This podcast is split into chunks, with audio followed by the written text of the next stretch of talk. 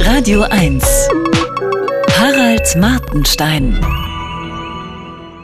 Wenn in dieser Kolumne oft von Bahnfahren die Rede ist, dann deshalb, weil ich als Vortragskünstler einen großen Teil meines Lebens in Zügen verbringe.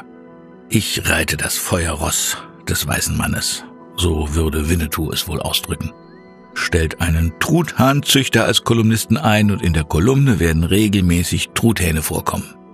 So läuft dieses Business nun mal. Ich bin schon fleißig Bahn gefahren, als niemand von Flugscham oder Verkehrswende geredet hat, damals Kinderchen. Hat Bahnfahren Spaß gemacht. Nach meinem Eindruck wurde die Deutsche Bahn immer unpünktlicher und immer verkommener, je öfter in den Zeitungen und im Fernsehen zum Bahnfahren aufgefordert und das Fliegen sowie das Autofahren angeprangert wurde. Es gibt da offenbar einen Zusammenhang.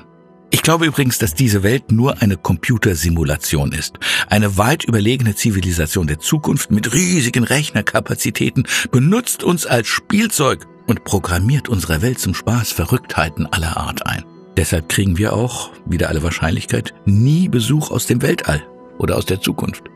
Sobald in der Zeit ein Artikel erscheint, der eine Verkehrswende fordert und das Bahnfahren lobt, stellen sofort 80 Prozent der Toiletten in den ICEs ihren Dienst ein. Und in allen Zugrestaurants fallen die Kaffeemaschinen aus. Wenn in der Süddeutschen das Wort Klimakatastrophe auftaucht, treten eine Sekunde nach Redaktionsschluss bei der Deutschen Bahn 20 Stellwerke in den Streik. Es passieren seltsame Dinge. Paranormales. Ich musste in Saarland. Der erste Zug ICE 1156 von Berlin nach Köln hatte keine Speisen an Bord, aber jede Menge Krümel und Plastikmüll. Eine Lautsprecherstimme berichtete, dass die Zugübergabe desaströs gewesen sei. Deshalb sei der Zug ungereinigt. Das Team werde deshalb erstmal das Zuginnere ein bisschen sauber machen. Wenig später berichtete die Stimme, ein Stellwerk sei gestört. Bei Stellwerken benutzt man immer noch eine sehr unsensible Sprache. Deshalb müsse der Zug einen Umweg fahren. Die Ankunftszeiten verschoben sich folglich ins Ungewisse. In Köln aber hatte der nächste ICE auch Verspätung. Und zwar exakt so viel, dass es zum Umsteigen noch reichte.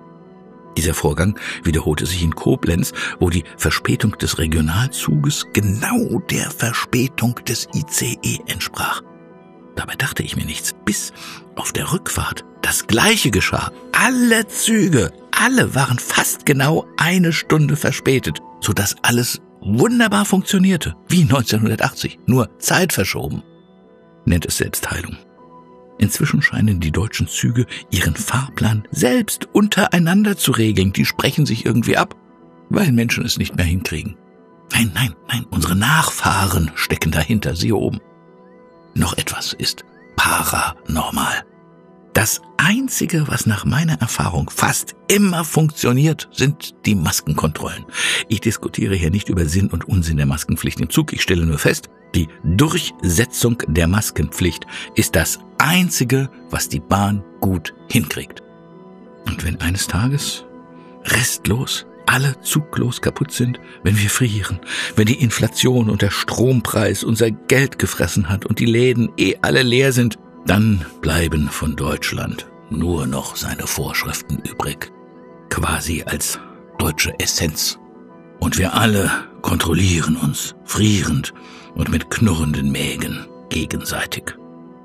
Das hat sich diese überlegene Zivilisation der Zukunft hübsch ausgedacht. Harald Martenstein auf Radio 1.